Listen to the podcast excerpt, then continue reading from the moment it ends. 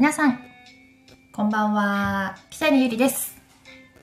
さて、本日も始まりました。北にラジオです。えー最近ちょっとずつラジオ配信始めておりまして、まあ私も楽しく放送させていただいております。えー本日はですね、8月20日今日8月20日あ、8月21日 !8 月21日日曜日。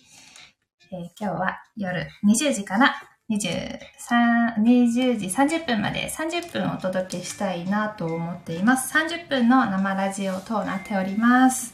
お、こうちゃんさんこんばんは。むたさんこんばんは。とごりんさんこんばんは。ダニエルまささんこんばんは。ご視聴いただきありがとうございます。はい。皆さんいかがお過ごしでしょうか？えー前回まで結構お昼の時間に生配信をしてて、3時に、お昼の3時にね、配信していたんですけど、って言ってもね、まだ数回しか生ラジオやってないんですけど、うん。ちょっとずつね、やっていけたらいいなと思っています。お、CD さん、こんばんは。コメントありがとうございます。BGM 流してるんですけど、うるさくないですか？はい。最近ね、私、外歩いてたら、暇人って書かれた T シャツの男性とすれ違ったんですね。えってちょっとすごい2、3度見ちゃったんですけど、あのー、羨ましい。本当にね、その方が暇人かどうかわかんないですけど、そう。ナンパされた？ナンパされてないです。本当に暇なんですか？って声かけそうになりました、私が。なんか、面白い T シャツ着てる方多いですよね。まあ、海外の方とかだと結構日本語の意味あんまりわからずに、なんか、東京とか原宿、ボボンみたいな感じで書いてある T シャツを着ている方はよく見るんですけど、多分日本の方だったんですね。暇人。羨ましい。何してんだろう、普段。ね、なかなかセンスある T シャツですよね。勇気あるなというかま あちょっと、くすっと笑ってしまいました。え、さて、私、最近ね、セーラームーン展、セーラームーンミュージアムに行ってきました。えっと、昨日の、えー夜7時に北に姉妹の YouTube でそちらの様子がアップされているので見ていただいた方もいるかもしれないんですがセーラームーン展めちゃくちゃ楽しかったです。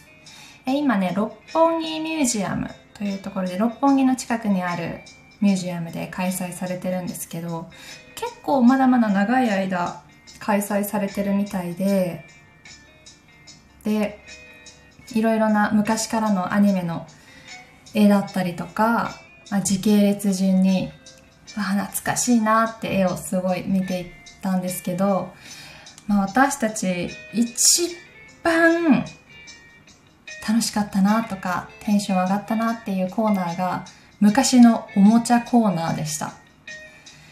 懐かしい自分たちが買ってもらって持ってた、まあ、変身グッズだったりとか、お父さんが一生懸命ゲームセンターで取ってきてくれたセーラームーンのね、ぬいぐるみとか、めちゃくちゃ飾ってあって、うわ、これうちにあるとか、わ、これ懐かしいとか言いながら見てて、いや、もう、すごい良かったな。なんか、ずっと好きですもんね。子供の時ずっと見てたし、大人になってからも私ちょっと見返して、アニメ全部見たり、それぐらいすごくセーラームーンは大好きで、もう永遠の憧れだなっていう風に思っています。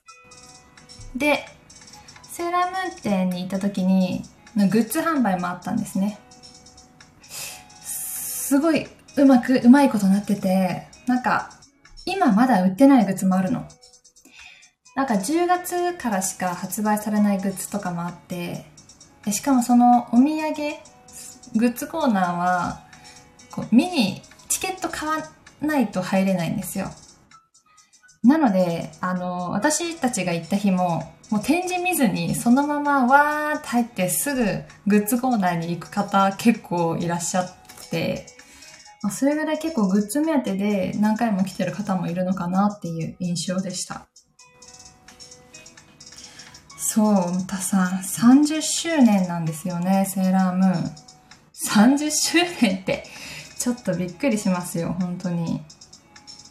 でも、本当に青春だし、一番ハマってたアニメだし、セーラームーンになれると思ってたし、それぐらい、あの、思い入れのあるアニメですね。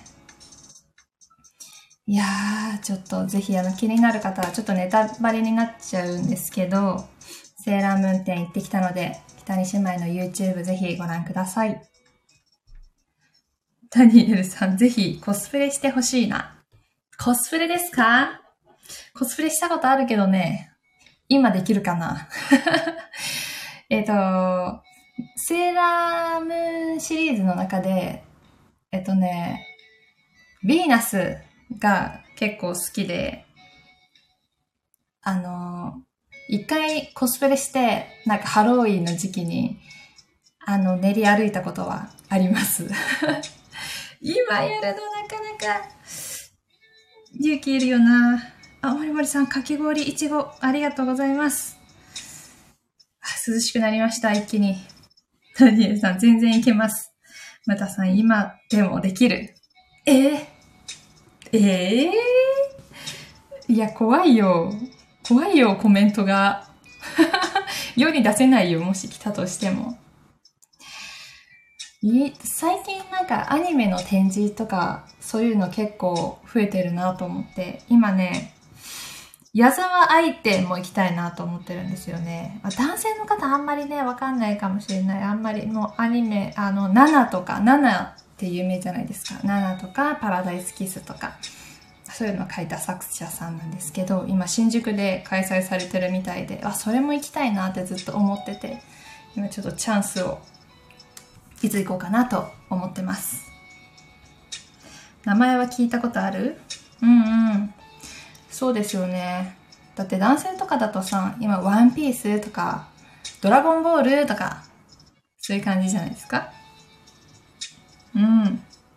もりもりさん、トイレの入り口に感動した。そうね、セーラームーン店の、もうほんと隅々までこだわってあって、トイレマークあるじゃないですか、男性と女性の。このトイレマークまでも、女性がセーラームーンの形になってて、男性用のトイレが、あのタキシード仮面の絵になってて、え？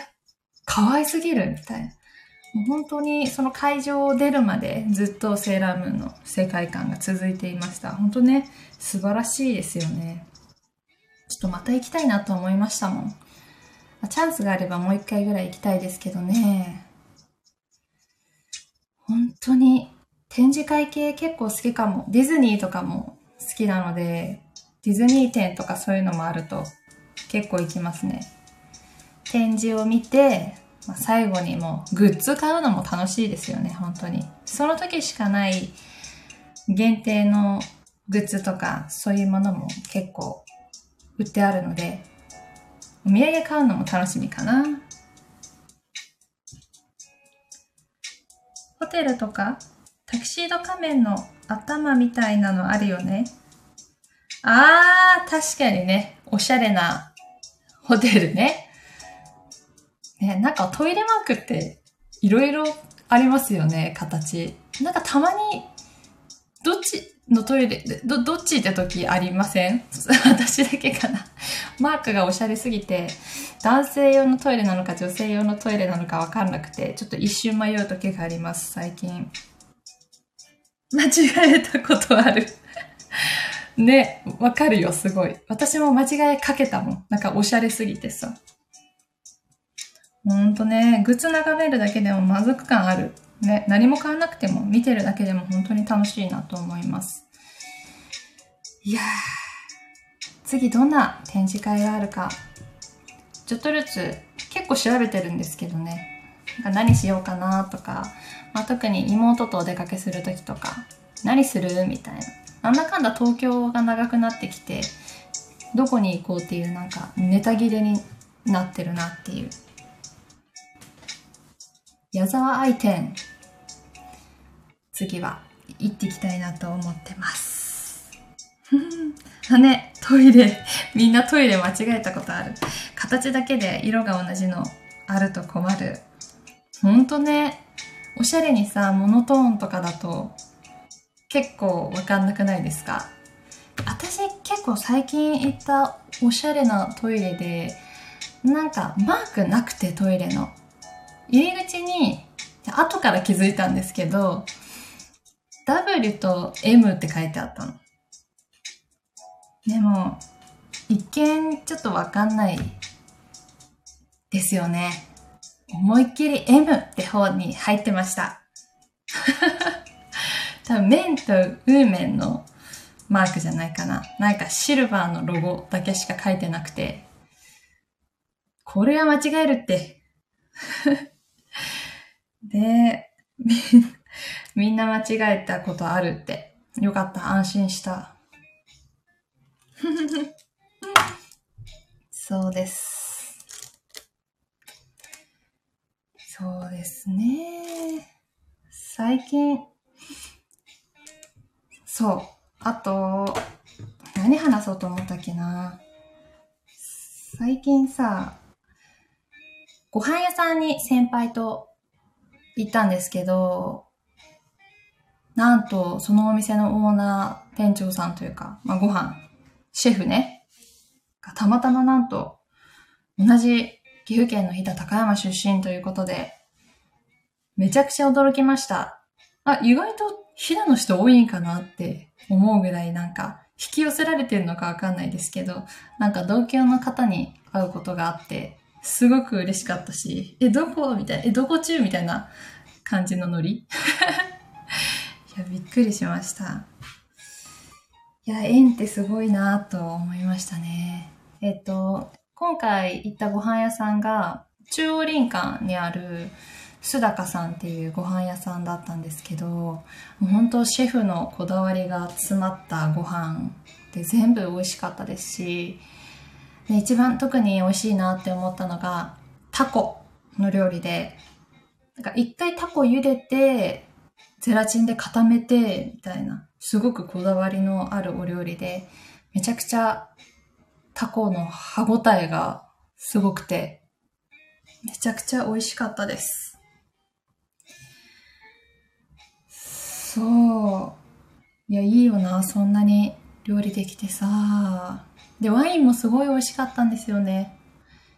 なワインセラーめちゃくちゃわーってたくさん置いてあって、まあ、私全然あのワイン詳しくないんですけど、料理に合ったワインを出してくださって、いやもう贅沢でした。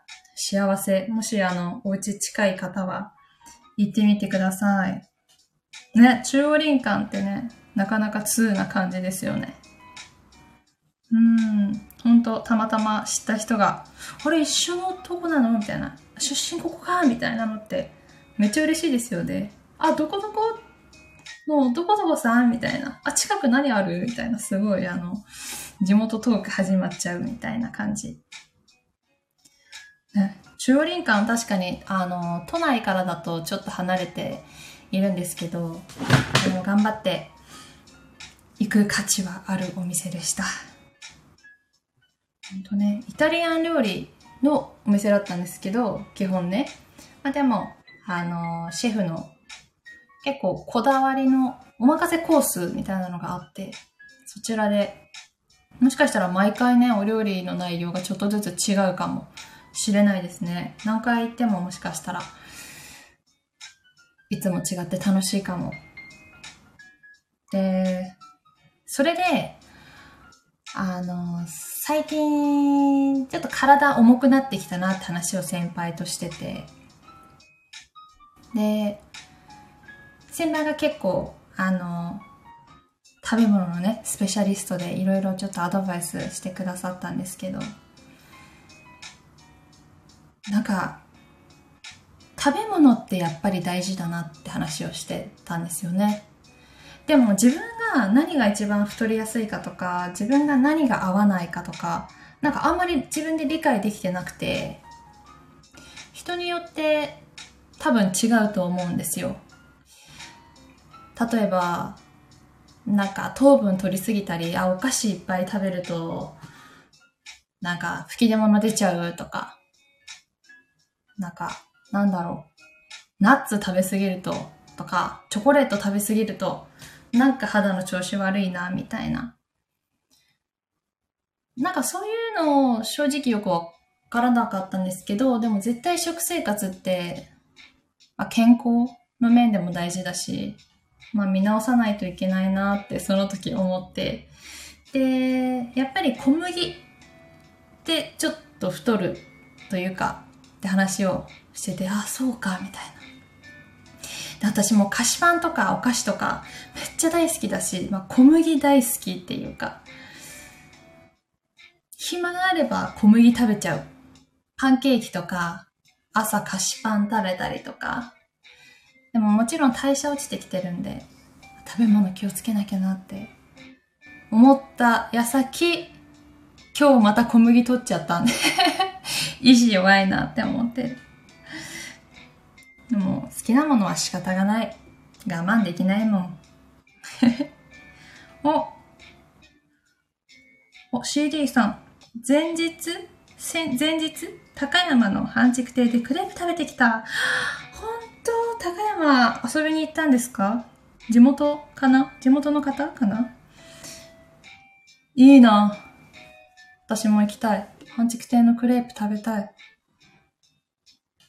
半畜亭のクレープ、高山、私の地元の飛騨高山に半畜亭というあの有名なクレープ屋さんがあって、私も大好きで帰ると食べに行きたいなって思うお店なんですけど、あ、行ってきたんですか？羨ましい。いや、もうクレープだったらもうなんかダイエットとか小麦とかもう関係なく食べちゃうね。意志弱。いいなぁ。いや、なんか特別なのよ。なんか東京もさ、めちゃくちゃクレープ屋さんあるじゃないですか。あの、特に原宿ってクレープめちゃくちゃ有名だし、めちゃくちゃたくさんあるし、クレープ屋さんも。だけど、半熟亭のクレープって、あの、もちろん生地に飛騨牛乳使ってあるし、もうそれだけでも特別だし、あの、中のクリームもめちゃくちゃ軽くて美味しいんですよね。わあ、また食べたいわ。もう東京に届けてほしいもん。ね、やっぱり、確かに。炭水化物美味しい。食べ慣れた懐かしい味。そうね。昔を思い出す。ベビーカステラ？あー、ベビーカステラも大好きだわ。お祭り行くと絶対買うもん。ベビーカステラ、もう最近食べてないなお祭り、ちょっとずつでも開催されてるから、もしかして食べれるかな？仕事だったので一つ食べて移動しました。おお、そうか。お仕事だったんですね。でも半熟亭なんか食べてくれて嬉しいな。あ、こうちゃんさん。半熟亭って改築するらしいね。お、そうなんですね。え、どうなるんだろう。さすが人気店。綺麗になるのかな？楽しみですね。ムタさんいろいろ聞いてたらお腹減ってきた。確かに食べ物の話してるとお腹すきますよね。私もお腹空いてきたな。いや、地元から桃届いたんで、と今、桃週間です。大量のひだ桃を届けてくれて、お母さんが。桃美味しいですよね。お腹空いてきたね、確かに。お腹空いた時って、でもフルーツ食べるのとかいいですよね。なんかあんまり罪悪感なく食べれる気がする。なんかポテトチップスとかより。もう意志弱すぎてさ、食べ物の、そう、一週間ちょっと我慢してみたらみたいな話してたんですよね。小麦一週間抜くダイエットみたいな。あの、まあ、うどん食べるんだったらそばにするとかそういう感じ。なんか激しい運動とか、まあ、私本当運動してないので最近。ちょっととりあえず食事制限。小麦制限。飛騨の桃って有名なの？あ飛騨の桃って有名なんですよ。なんかフルーツってなんか山梨とかそういうイメージあると思うんですけど飛騨リンゴとか桃もすごく人気で有名です特にあのこの時期になると、朝市にすごいいっぱい出てきて、あの、安くて美味しい桃が出てくるので、朝市を狙ってぜひ、朝市ね、モーニングマーケット狙って買いに行くといいと思います。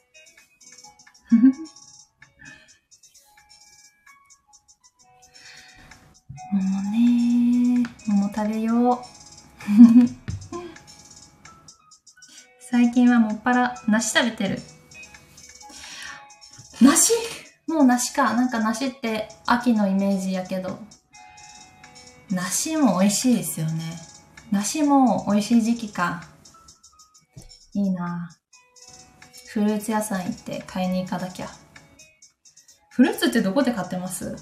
結構フルーツ屋さんとかスーパーにもあるけど、フルーツ屋さんで買った方が美味しそうな、なんかイメージ。ひなの桃って硬いやつですか？あー硬いやつ。えっ、ー、と硬い状態で買ってきてあの熟してから食べますね。あ柔らかくなりますすごく。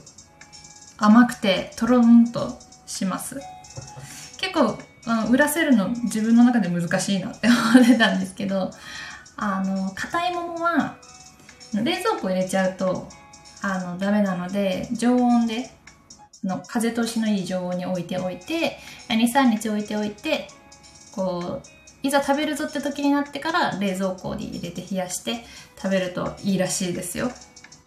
買ってきたのばっかりの桃って硬いですよね。柔らかいです。ガリガリ君？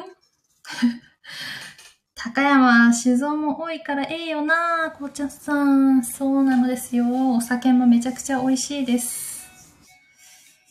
日本酒すごい美味しいなどこのお酒も好きですけどね。利き酒のイベントとかやってるので、たまに。それ行きたいんですけどね。なんか、ちょっと前あったのは、なんか多分コロナで中止になっちゃってたので、また落ち着いたら行ってみたいです。そう、とごりんさん、常温で熟させるんです。みたい。あの、ひだまも買った時に、あの、作り手さんからお手紙というか入ってて、こうしてくださいって書いてありました。ジリーさん、今日は桃と梨とリンゴの盛り合わせをいただきました。最高じゃない。桃と梨とリンゴの盛り合わせとなんかスパークリングワインとかおしゃれやね。どう？ムタさん、桃は味も好きだけど、熟した時のあの香りが何より好きだな。